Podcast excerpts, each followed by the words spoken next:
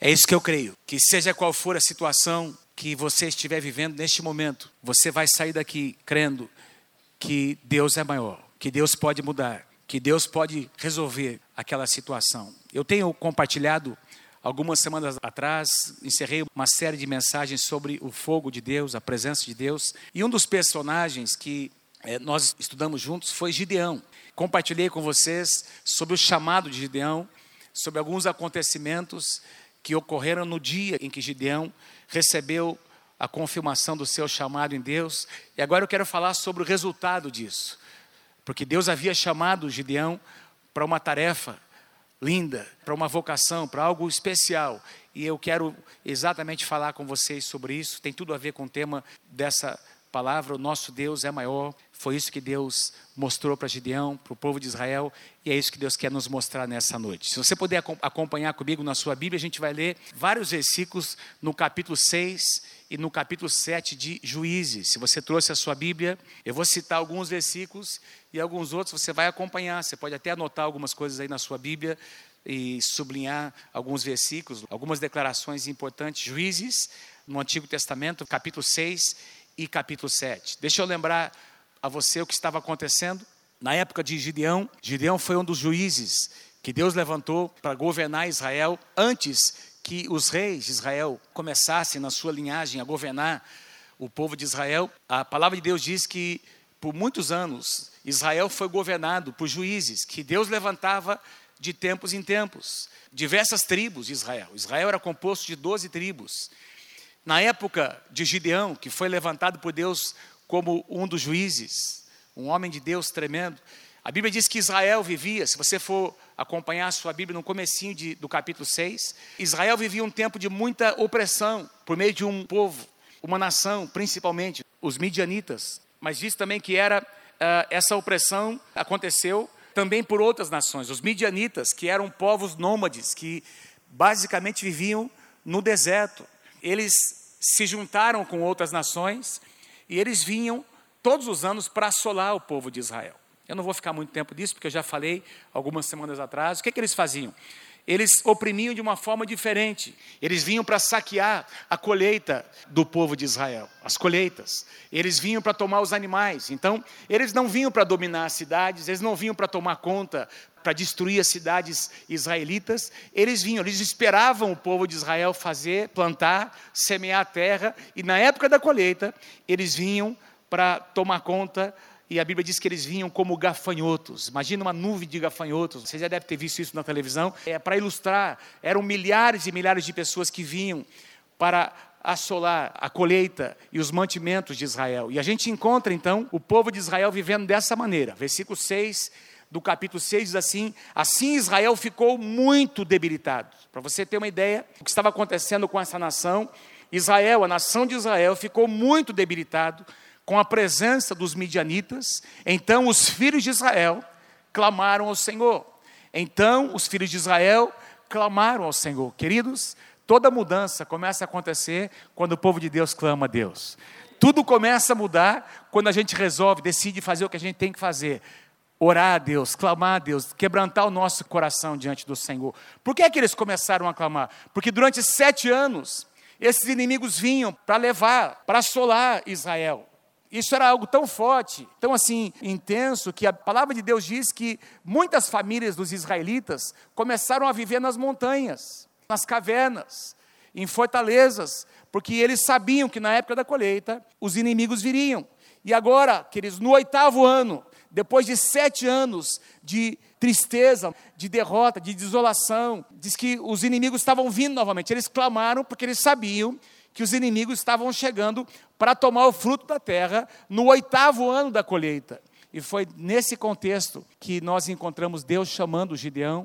Você se lembra que o anjo aparece a Gideão enquanto ele está malhando o trigo, no lugar errado, no lagar, que não era um lugar de malhar o trigo, porque o lagar era onde as uvas eram esmagadas para fazer o vinho. Mas Gideão estava ali na fazenda do seu pai, fazendo isso, porque era um lugar protegido. E Gideão estava exatamente malhando uma parte da sua colheita, porque Israel estava na época da colheita. E aí Israel está clamando. Deus responde à oração de Israel, vindo, enviando um anjo, e dizendo para Gideão: Eu estou te chamando para que você se levante para libertar o meu povo.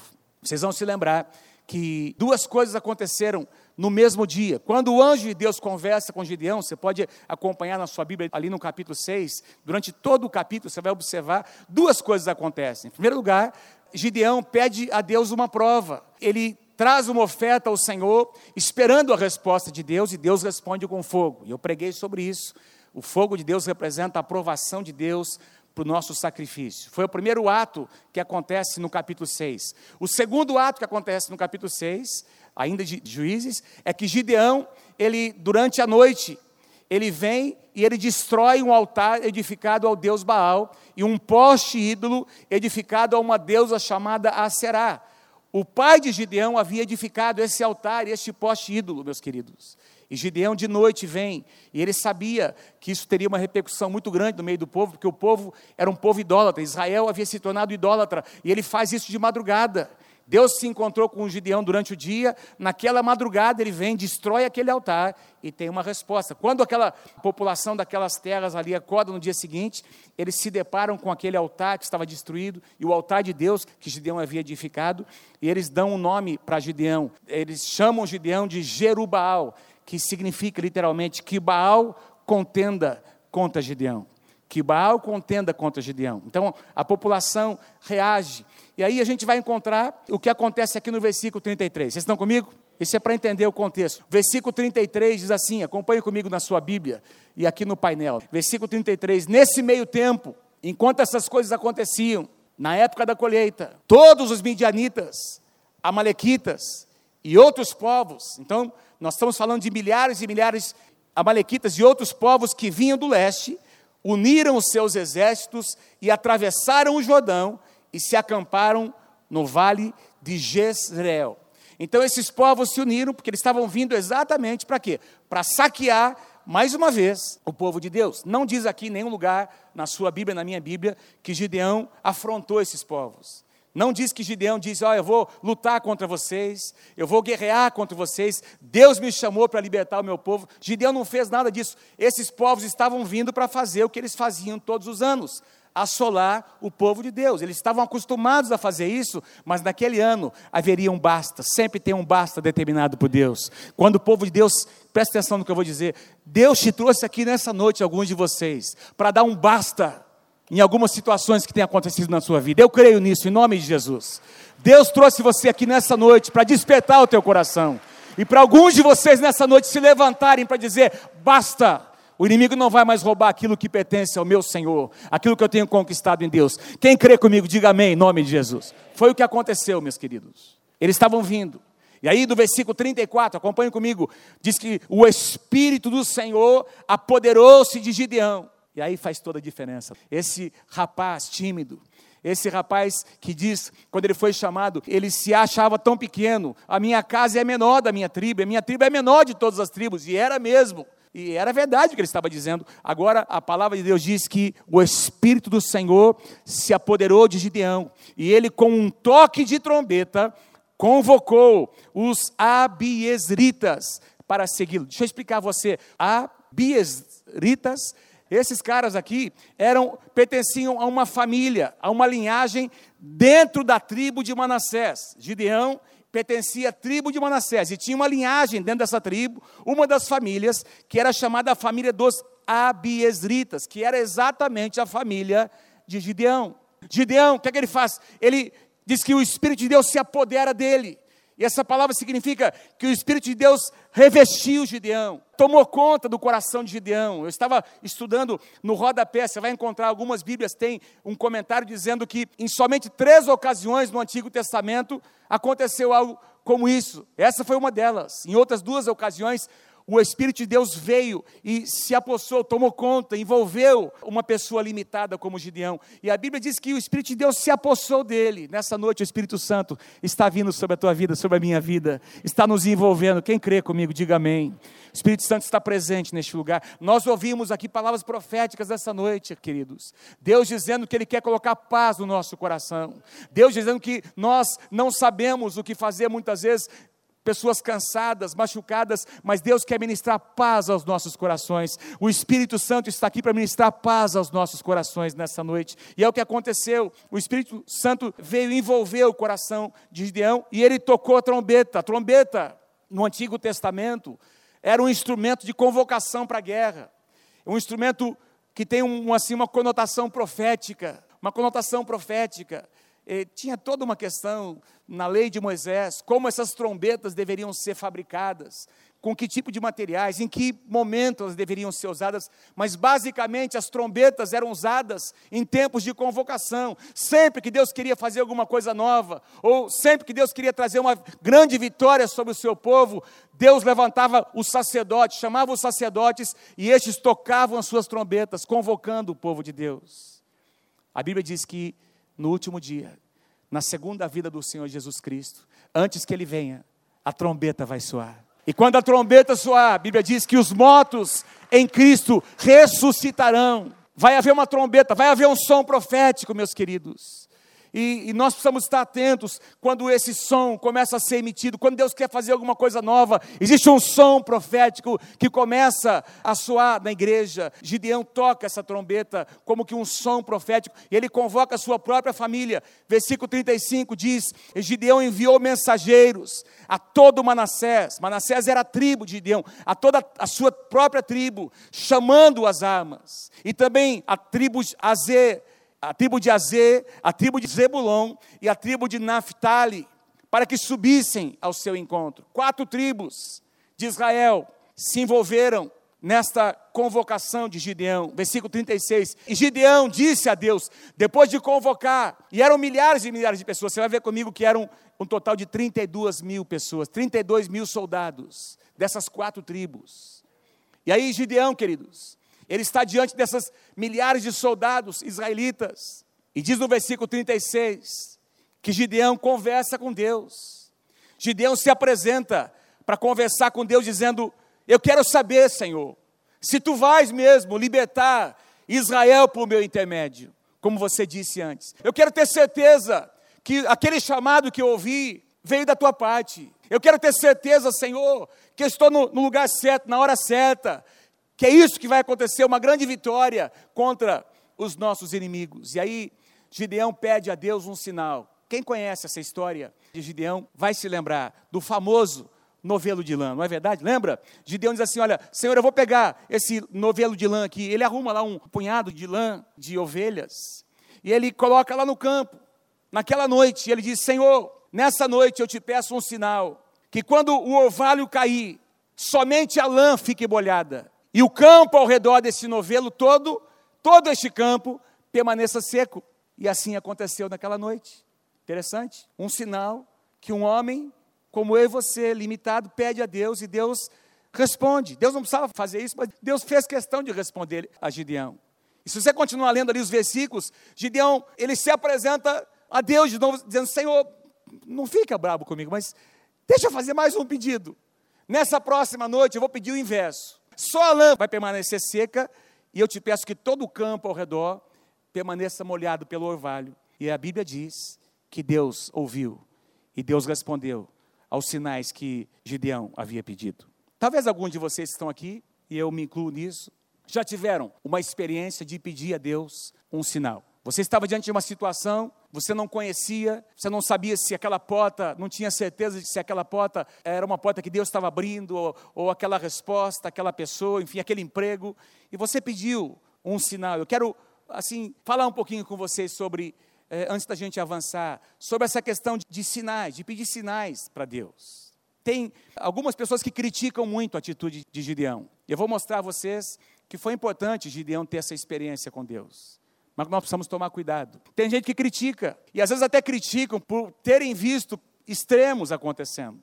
Afinal de contas, você vai concordar comigo que tem gente que, para qualquer coisa, pede um sinal. E tem gente, meus queridos, que quando quer fazer alguma coisa, acaba vendo sinal em qualquer coisa. Então essa pessoa diz: não, se é de Deus, o poste vai falar comigo. Ele vai dormir e ele sonha que um poste falou com ele. Assim diz o Senhor, o poste falou com ele. A árvore falou com ele. Enfim, quando a pessoa às vezes quer eu estou falando sobre, às vezes, pessoas obstinadas que querem o que querem. Quantos entendem o que eu estou dizendo? E aí pedem sinais para confirmar. Veja, eu já vou explicar para vocês por que é que Gideão, mas é importante chamar que a gente observe que Deus respondeu. Teve uma razão por que Deus respondeu Gideão. Gideão precisava experimentar, viver essa experiência. Mas tem esse aspecto que é importante, de levar isso para o extremo, fazer disso uma teologia, fazer de uma experiência, criar uma teologia em cima da experiência de uma pessoa. A palavra de Deus diz que Jesus foi tentado no deserto. Lembra disso? Mateus capítulo 4. E nós encontramos lá a declaração de que Satanás se apresenta a Jesus dizendo: pede um sinal para Deus.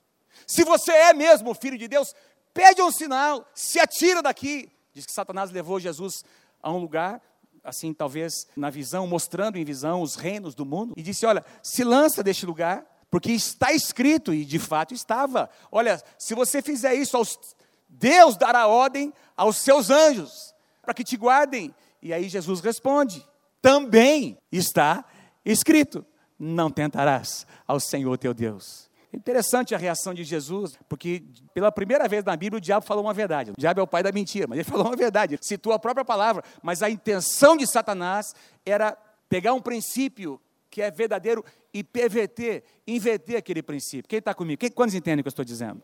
A gente tem que tomar cuidado. Por exemplo, isso mudou um pouco, mas alguns anos atrás havia uma cultura muito forte da caixinha de promessas famosa caixinha de promessas. Eu me lembro, pequeno, muitas vezes, os meus pais, minha mãe principalmente, vai lá na caixinha, tira o versículo, é lindo, não é, meus irmãos? Meus pais estavam aqui hoje, eles ouviram a palavra, eles sabem do que eu estou dizendo, e é uma maravilha, como aqueles versículos da caixinha de promessas, todos eles são maravilhosos. Eu nunca vi alguém puxar um versículo da caixinha de promessa e ouvir assim: os mentirosos não herdarão o reino dos céus.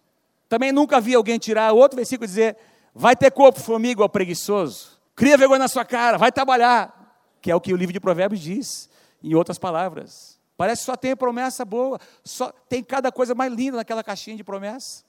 Mas tem gente que para tomar qualquer decisão, isso eu estou dizendo uma cultura que houve alguns anos atrás dentro da igreja, tinha que ir lá na caixinha de promessa. Tem que ouvir um profeta, tem que ouvir uma profetisa, tem que ouvir. E a gente vai perceber que, da mesma forma como muita gente consultava coisas, horóscopo, cartomante, consulta os profetas do Senhor. Tem um grande profeta, tem uma grande profetisa. Meu, você vai lá, a mulher fala cada coisa. E eu queria, nessa noite, te exortar no Senhor, lembrar você que nós vivemos no tempo da graça. Nós temos a palavra de Deus nós temos a palavra revelada de Deus, nós temos milhares e milhares de promessas da palavra, nós temos princípios, nós temos cobertura espiritual na igreja, pais e mães espirituais, gente que já caminhou mais tempo do que nós, gente que pode nos aconselhar, dizer: olha, vai por esse caminho, evita esse outro, tem um abismo ali, tem uma armadilha de Satanás. Amados, nós temos a possibilidade de, todos os dias abrir a palavra de Deus e orar, pedindo, Senhor, revela a tua palavra, dá uma direção, Senhor. Dá uma direção. Nós temos o privilégio de poder, nos, poder quebrantar o nosso coração numa sala de oração como essa e ouvir Deus falar, perceber a paz de Deus, conforme o apóstolo Paulo diz em Colossenses, que a paz de Cristo seja o árbitro nos vossos corações. Mas para isso tem que buscar Deus, tem que quebrantar o coração. A gente às vezes quer respostas fáceis, quando as nossas respostas estão na presença de Deus. Quem pode dizer amém? Nós temos a palavra, nós temos a igreja, temos a célula, nós temos o sangue de Jesus. Olha o que diz em Hebreus capítulo 1, versículos 1 e 2. Há muito tempo Deus falou muitas vezes e de várias maneiras. Deus usa, Deus usou muitas formas, meus queridos. Está falando aqui do Antigo Testamento aos nossos antepassados. Gideão está incluído nisso, por meio dos profetas, por exemplo. Mas nesses dias, nesses últimos dias, ele nos falou por meio do Filho de Deus. Por meio do Filho de Deus. Pastor, mas por que é que Deus ouviu Gideão? Deixa eu tentar explicar para você. Quando você conhece o contexto. Por isso que é importante a gente nós sermos bons estudantes da palavra, entender o contexto. Tem um princípio de interpretação da palavra que é o mais simples, mais básico deles, que a gente não pode tirar o, o texto do seu contexto. Como eu disse, nós não podemos formar uma teologia em cima da experiência de uma pessoa. Alguns anos atrás, correu no Brasil uma apostila sobre libertação que foi feita, foi confeccionada. Tinha um ministério de libertação no Brasil muito conhecido, que eles foram elaborando uma apostila, eles encontravam pessoas endemoniadas e eles iam perguntando para o diabo, para os demônios, fazendo perguntas, e pelas respostas que o diabo dava, eles colocavam na apostila e foram montando toda uma situação em função do que o diabo estava dizendo. A minha Bíblia diz, e a sua também, que o diabo é o pai da mentira, meu irmão. Esse Satanás, esses demônios são expulsos, são derrotados, é pelo sangue do Senhor Jesus Cristo. Agora a gente vai ficar dando crédito para um monte de coisa que foi, ah, porque tinha uma legião, dando nomes aos demônios, eles disseram isso aquilo, e essa apostila, não é? Foi criado toda uma sistemática de libertação em função do que os demônios estavam dizendo, criando uma teologia em cima de experiências. Nós temos que tomar muito cuidado com isso. Gideão teve a sua experiência pessoal. E Deus quer que eu e você tenhamos as nossas. Diga amém, em nome de Jesus. Vou dizer de novo: Gideão teve a, experiência dele. E Deus quer que nós tenhamos as nossas. Mas nós hoje temos a palavra de Deus. Nós temos tudo isso que eu acabei de dizer para você. Gideão veio de um contexto onde os seus pais eram idólatras. Foi o pai de Gideão, queridos, que havia edificado aquele altar a Baal, aquele poste ídolo. Gideão não teve um mentor na sua vida, Gideão não teve um pai espiritual na sua vida, Gideão não teve uma referência, não existe lugar nenhum que diz que Gideão havia visto seu pai edificar altares ao Deus de Israel, muito pelo contrário. Ele estava começando a sua caminhada com Deus, ele precisava provar, a sua fé precisava ser edificada, por isso ele colocou um sinal tão simples. E Deus fez questão de mostrar porque Deus respeitava o momento que Gideão estava vivendo. Quero que você guarde uma frase, que você leve essa frase, que tem uma verdade aqui, leve para casa isso, em nome de Jesus, nessa noite. Na maioria das situações que nos envolvem, nós não precisamos de sinais ou provas de Deus, da fidelidade de Deus, da grandeza de Deus. O que nós precisamos é agir em obediência. Na maioria das situações que nos envolvem, nós não precisamos de um sinal externo, de uma profecia, da palavra de alguém. Alguém vem confirmar. O que nós precisamos é ir para a presença de Deus. O que nós precisamos é abrir a palavra. Ah, me dá um sinal se eu devo perdoar. Meu querido, perdoar é um princípio. Ah, me dá um sinal. Tem princípios já estabelecidos na palavra que nós temos que praticar e nós vamos atrair a bênção de Deus sobre nós. Quem está comigo aí, diga amém em nome de Jesus. Importante falar às vezes sobre isso, porque tem tantos exageros acontecendo na igreja. Tantos programas de televisão dizendo: se você está aqui o sinal, toma o um copo d'água, toma o um lenço abençoado, o lenço, a camisa tingida com sangue. Misericórdia, misericórdia. E ainda fazendo comércio com coisas, criando toda uma teologia em cima de coisas tão pequenas. O nosso Deus é muito maior do que isso, meu irmão. E nós não podemos medir a fidelidade de Deus, a grandeza de Deus, por experiências de pessoas isoladas, que eventualmente Deus até faz, Deus até age. Vamos comigo para Juízes capítulo 7. Vamos avançar aqui da história, ver o que acontece depois. Esses povos, então, nós temos esse exército que está vindo agora contra Israel. São milhares e milhares de pessoas. Tem um dos versículos aí, eu não coloquei aqui, mas se você ler na sua casa, você vai encontrar o escritor aqui do livro de Juízes dizendo que eram incontáveis, como areia que está na praia. Ou seja, é uma forma de dizer que, como nós lemos antes, que eram como uma nuvem de gafanhotos, como nós citamos. Então, é uma forma da palavra de Deus expressar que eram milhares e milhares e milhares de pessoas incontáveis, esse exército que estava vindo contra Israel. Mas agora nós temos o povo de Deus, essas quatro tribos, que ouviram a convocação de Gideão e do Senhor e vieram. Ao todo, 32 mil soldados. Vocês acham que 32 mil soldados é ou não é um baita de um exército, meus irmãos? E do ponto de vista humano, da estratégia humana, quanto mais soldados e quanto melhores os armamentos, mais poderoso é o exército, sim ou não? Claro. Um exército é medido pelo seu contingente e pelo seu tipo de armamento. E aí, o que é que Deus diz? Versículo 2: Deus vem para Gideão, Juízes 7, 2 e diz: O Senhor disse a Gideão: você tem gente demais, Gideão. Você tem gente demais. Para eu entregar Midian nas suas mãos. Gente demais. A fim de que Israel não se orgulhe contra mim. Guarda essa frase que Deus diz. A fim de que Israel não se orgulhe contra mim, dizendo que a sua própria força o libertou. Essa aqui é uma frase chave. Olha, você tem muita gente. O que é que Deus está dizendo? Se vocês vencerem os inimigos, com esses milhares, 32 mil soldados, vocês vão dizer que foi a força do seu exército. É muita gente, vocês vão se engrandecer e vocês não vão dar glória ao meu nome. Vocês não vão dar glória ao meu nome. E aí Deus diz: Eu quero fazer uma dar uma limpeza aí entre vocês. Quero fazer uma, quero dar uma reduzida nesse número de soldados para que vocês reconheçam que a vitória foi eu quem dei. Anuncie, pois, ao povo que todo aquele que, estiver tremendo de medo poderá voltar para casa, poderá ir embora. E meus queridos, depois de, eu não sei como é que Gideão fez isso, eu não sei como é que eles detectaram, se eles perguntaram, ou enfim, não sei como é que foi feita essa seleção. O que eu sei é o que a palavra de Deus diz, que após essa declaração de Deus, Gideão veio, conversou com aqueles 32 mil, e depois dessa conversa, 22 mil homens partiram para suas casas e ficaram apenas 10 mil. Dois terços do exército, dos soldados, voltaram para casa. Dois terços. Mas permaneceram ainda com Gideão 10 mil homens. Agora, eu estava estudando aqui, mas Senhor, como é que funciona isso? Não era o teu exército, por que, que eles voltaram? A questão do medo.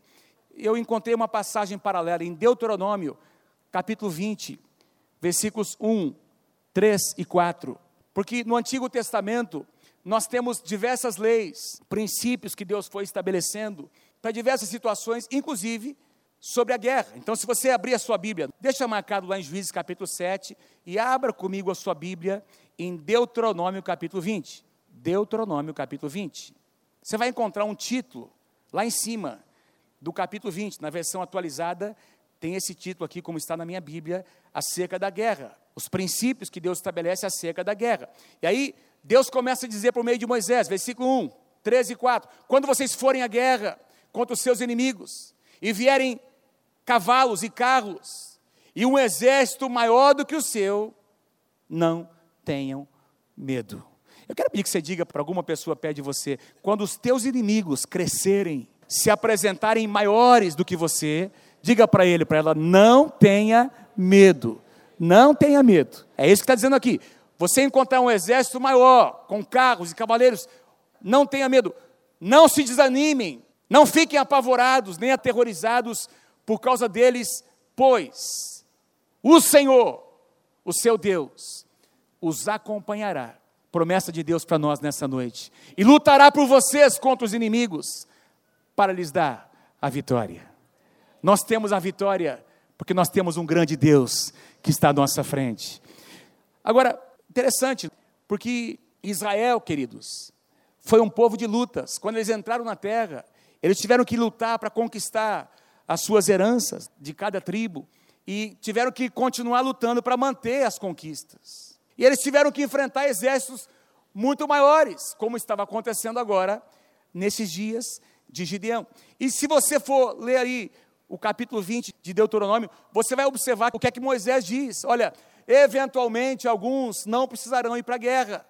Por exemplo, diz lá, Moisés diz: aqueles que estiverem na sua época de colheita, estão lá colhendo a sua, fazendo a sua própria colheita, não precisam ir para a guerra.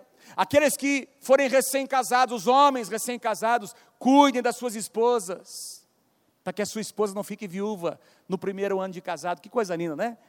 Não vão para a guerra. E Deus também disse: os medrosos, os que tiverem medo, não devem ir para a guerra, porque se eles forem para a guerra, o seu medo vai contagiar o coração de todo o restante do exército. E foi o que Deus fez. Queridos, eu creio que Deus quer remover o medo dos nossos corações.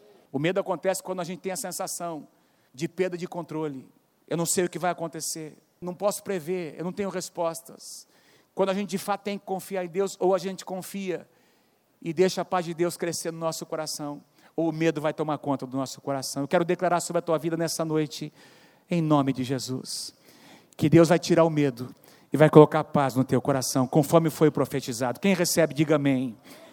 Mas os medrosos poderiam então sair, foi exatamente o que aconteceu. Guarde essa frase: todos nós somos fruto da coragem e da ousadia que outras pessoas que vieram antes de nós tiveram. Eu estou aqui nessa noite pregando para vocês, porque os meus pais foram corajosos suficientes, suficientemente para orar por mim, pelos meus irmãos, para crer pela próxima geração. Você que está sentado aqui, está aqui porque alguém intercedeu por você. Alguém semeou o evangelho, alguém venceu o medo para plantar semente da palavra no seu coração. E agora Gideão tinha lá dois terços do exército, queridos, que não poderiam ir para a guerra porque havia medo no seu coração. Vamos continuar avançando. Agora, Deus diz mais uma vez, e agora vem o segundo grupo que iria voltar para casa. Versículo 4: Mas o Senhor tornou a dizer a Gideão: Ainda tem gente demais, ainda há muita gente, há gente demais. Desça com eles, lá à beira da água do rio, leve-os para tomar água, e eu vou separar os que ficarão com você e os que vão embora para casa. E vocês sabem o que aconteceu. Deus fez a seleção. Deus deu um sinal. Deus disse assim para Gideão: repare, aqueles que se agacharem como um cão para lamber as águas do rio devem ser separados. E aqueles que tomarem a água com a sua própria mão e trouxerem a sua boca para tomar, esses devem ser separados. Estes são aqueles que eu vou usar. E aqueles que se agacharam, queridos, tem gente que diz que eles não tomaram conta das suas espadas, que aqueles que permaneceram em pé tinham a sua espada na mão, mas não tem nenhum lugar aí no capítulo 6, capítulo 7, que diz que ele tinha espadas nas mãos. Aliás, esse exército de Gideão não lutou com espadas. Foi apenas um sinal que Deus deu. Repare, e aí Deus fez uma seleção. Naquele dia, nessa segunda seleção, meus queridos, dos 10 mil, 9.700 voltaram para casa. No início da mobilização desse exército, tinha 32 mil soldados. No final dela, tinha 300. 99% tinham ido para casa. Porque Deus estava querendo mostrar para o seu povo, para que o meu povo não se glorie dizendo que a sua própria força o libertou. Ou Deus recebe a glória, ou alguém vai receber. Ou Deus recebe a honra, ou alguma coisa vai receber. Mas nós estamos aqui nessa noite para dizer que Deus vai receber toda a glória e toda a honra pelas nossas vitórias. Nós vamos declarar que Deus vai receber toda a honra e toda a glória pelas nossas vitórias. Qualquer um, queridos, acharia um absurdo, mas você não vê Gideão questionando Deus. Você não encontra Gideão aqui se apresentando a Deus para dizer: Deus, o que, que é isso? Ele aceitou. Ele agora já tinha suas experiências com Deus, não é sendo sedimentadas, e ele decide crer em Deus.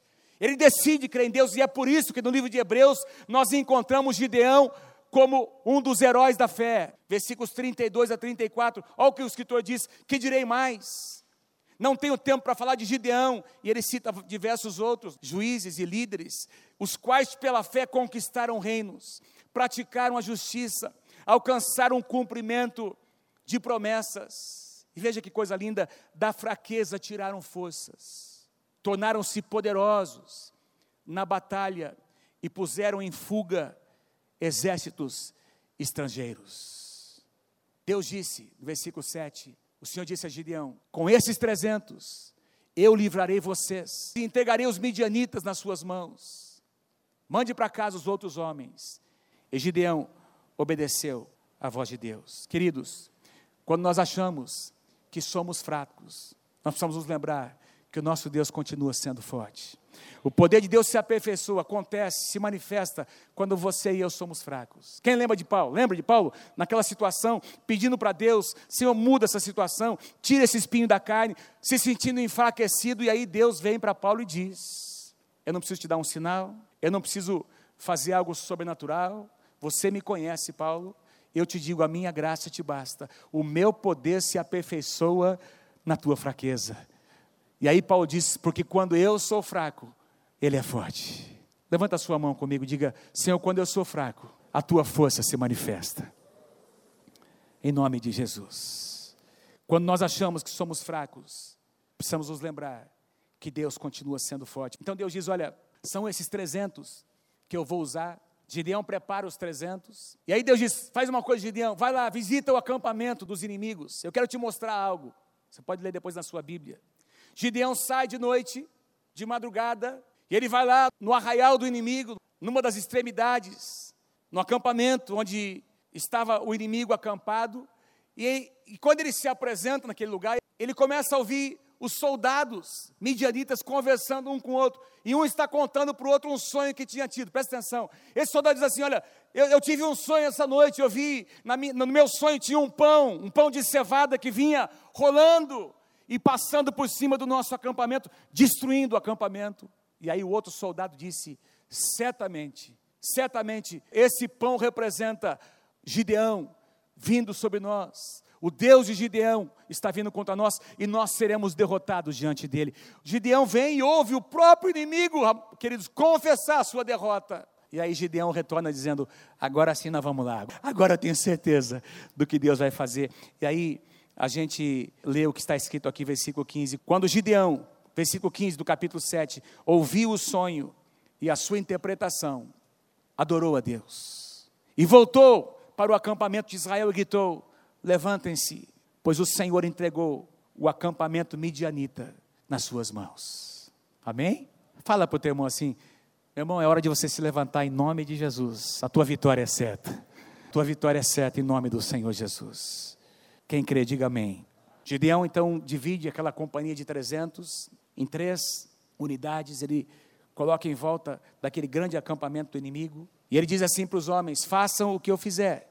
Vocês vão me observar. Gideão liderou uma companhia de 100 homens, colocou outras duas em volta lá dos midianitas, e pouco depois da meia-noite, quando diz lá que eles estavam renovando, trocando as sentinelas, trocando a guarda que ficaria naquela noite como sentinela, acontece isso que nós vamos ler aqui, que coisa tremenda. As três companhias tocaram as trombetas e despedaçaram os jarros o que, que tem a ver com isso, pastor? É que Gideão tinha dito assim para eles: Eu quero que vocês tragam numa das suas mãos um jarro com uma tocha acesa dentro, um jarro de barro, e na outra mão vocês vão levar trombetas, 300 trombetas. E Gideão disse: Quando eu tocar, façam o que eu fizer. Quando eu tocar a trombeta e quando eu despedaçar o jarro, vocês vão fazer exatamente o que eu fizer. E quando Gideão fez isso, diz que as três companhias tocaram as trombetas e despedaçaram os jarros, empunhando as tochas com a mão esquerda e as trombetas com a sua mão direita, e gritaram a espada pelo Senhor e por Gideão. Cada homem mantinha a sua posição em torno do acampamento, e todos os midianitas fugiram correndo e gritando. E olha o versículo 22. E quando as trezentas trombetas soaram, o Senhor fez com que em todo o acampamento os homens, os soldados se voltassem uns contra os outros com as suas próprias espadas. Eles começaram a se matar e foram se matando uns aos outros. A Bíblia diz que muitos deles fugiram e foram derrotados, porque aí as demais tribos de Israel foram então derrotando aqueles inimigos e Deus deu uma grande vitória ao povo de Israel com 300 homens. Naquele dia ninguém empunhou uma espada. Naquele dia, aqueles, ninguém lutou uma luta natural. Eles quebraram aquele vaso, o fogo apareceu e tocaram a trombeta. Quando aquele som tocou, amados, houve como que uma, um rebuliço no meio do arraial. E eles ficaram ali perturbados e começaram a se voltar uns contra os outros. E foram derrotados e envergonhados diante do Senhor e diante de Gideão e do seu exército. Eu escrevi uma frase que resume esse momento. Nenhum dos 300 soldados voltou para casa contando os seus próprios feitos. Ninguém voltou dizendo: Eu matei 10, matei 20, matei 30. Olha como eu sou um bom guerreiro, como eu sou habilidoso. Nenhum dos 300 soldados voltou para casa contando os seus próprios feitos, e sim o que Deus fez, enquanto eles apenas observavam, agiram em obediência e apenas observaram Deus trazer uma grande vitória ao povo de Israel. Quem está comigo nessa noite? Quantos entendem o que Deus está dizendo? Tem uma passagem linda que, num outro momento de Israel, em que Deus disse para o rei, o rei Josafá, também havia um grande exército vindo contra eles. Josafá coloca os cantores, lembra dessa passagem? Coloca os cantores, coloca os instrumentistas, e ele faz uma declaração: vocês vão louvar, vocês vão cantar, porque nessa batalha vocês não terão que guerrear, apenas louvem e vejam o meu livramento. Foi o que aconteceu com o exército de Gideão. Se nós pudéssemos resumir tudo que eu compartilhei com vocês hoje, eu gostaria de colocar nesses três pontos. As estratégias de Deus não são humanas, são sobrenaturais. Queridos, O Deus que eu e você servimos é um Deus sobrenatural. Ele não age de uma forma que você consiga calcular, ele vai ser assim, vai ser dessa forma. Ah, não, peraí. O nosso Deus é um Deus que faz milagres. O nosso Deus é um Deus que age quando nós achamos que é impossível, é quando vem o livramento de Deus. Quando nós achamos que não vai dar mais, é quando vem, é quando aquela porta se abre. Quando nós achamos que não tem mais resposta, num só dia, Deus muda todas as coisas. Porque o nosso Deus é sobrenatural, nosso Deus age de maneira sobrenatural. Número dois, quando nós somos fracos, quando a nossa fraqueza é reconhecida, quando nós nos apresentamos para dizer, Senhor, eu não sei o que fazer, Deus se mostra forte. Deus se mostra forte. E último ponto, que para mim é o mais forte, o mais lindo: o privilégio da vitória é nosso, mas a glória tem que ser de Deus. O privilégio de lutar, amados, e vencer, ir até o final da batalha e ver a derrota dos nossos inimigos, esse privilégio é nosso, nós veremos. Mas quem vai receber a glória é Deus, porque sem Ele nós não teríamos chegado onde nós chegamos. Sem o mover de Deus, a vitória não viria sobre nós. Quantos de vocês recebem essa palavra em nome do Senhor Jesus nessa noite? Quero pedir que você se coloque em pé comigo. Aleluia. Eu quero pedir que você que você abra o seu coração para o Senhor nessa noite. Quem sabe você está aqui e você de alguma forma se identifica com as profecias que foram dadas no início desse culto, durante o louvor. Paulinho estava cantando dizendo aquele refrão que Deus deu a ele: "Os meus olhos veem o rei, em ti eu descansarei. Não foi isso que nós cantamos, Paulinho? Os meus olhos veem o Rei. E eu quero te animar nessa noite, que você olhe para o Rei, que você olhe para o Senhor. Queridos, 300 homens contra milhares, impossível. Para Deus não é. O nosso Deus, Ele age de maneira sobrenatural. O nosso Deus é um Deus que traz paz no meio da tribulação. Ele traz paz no meio da guerra. E Ele, amados, traz honra para nós. Onde haveria desonra, onde haveria escárnio, Deus traz honra. Se nós nos posicionamos, Deus nos preserva e nos honra no meio dos nossos inimigos. Foi Davi quem disse, Salmo 23: Tu preparas uma mesa perante mim, na presença de todos os meus adversários. Um banquete é preparado, um banquete. E Deus fez isso aqui nessa noite. Deus te trouxe aqui nessa noite para colocar paz no teu coração. Deus te trouxe aqui nessa noite para te lembrar que o medo não vai te levar a um lugar de vitória. Deus quer substituir o medo pela paz dele no seu coração. Agora, se você dizer, essa palavra foi para mim, pastor, eu preciso, preciso receber oração, preciso que essa paz enche o meu coração. Foi cantado, foi ministrado e eu quero sair daqui com essa paz. Vem aqui na frente. Pode vir rapidamente, enquanto a gente canta essa canção. E nós vamos orar por você. Nós vamos impor as mãos em você. Nós vamos impor as mãos, pastores, líderes. Aleluia. E Deus vai tocar o seu coração nessa noite. Se Deus tocou o teu coração, vamos esperar você descer aqui, queridos. Em nome de Jesus. Aleluia, Senhor. Deixa eu falar uma coisa para você nesta noite, presta atenção. Abra os seus olhos. Deus não precisa de muita coisa. Eram milhares e apenas 300 do lado de cá. Certa ocasião tinha uma multidão para ser alimentada. Jesus encontrou cinco pães e dois peixinhos. E com esses cinco pães e dois peixinhos, toda aquela multidão foi alimentada. Deus está aqui para fazer um milagre na sua vida nessa noite. O nosso Deus é um Deus de milagres. Aquela viúva tinha uma botija de azeite, tinha uma dívida impagável, e Deus disse: arruma vasilhas, e o azeite vai se multiplicar para você pagar a sua dívida. E uma botijazinha de azeite, meus queridos, se multiplicou em muitos vasos, muitos uma quantia imensurável de azeite. O nosso Deus é o Deus da multiplicação. O nosso Deus é o Deus da multiplicação. Ele está ministrando paz agora ao seu coração. Os seus inimigos são maiores do que você, mas são menores do que Deus. Igreja, estenda suas mãos aqui à frente. Enquanto a gente canta mais uma vez, Deus está ministrando paz ao coração desses irmãos e irmãs. Deus está curando corações. Deus está removendo medo. Deus está removendo o desespero. E a fé está agora vindo, crescendo, nascendo no coração desses irmãos e irmãs. Em nome do Senhor Jesus.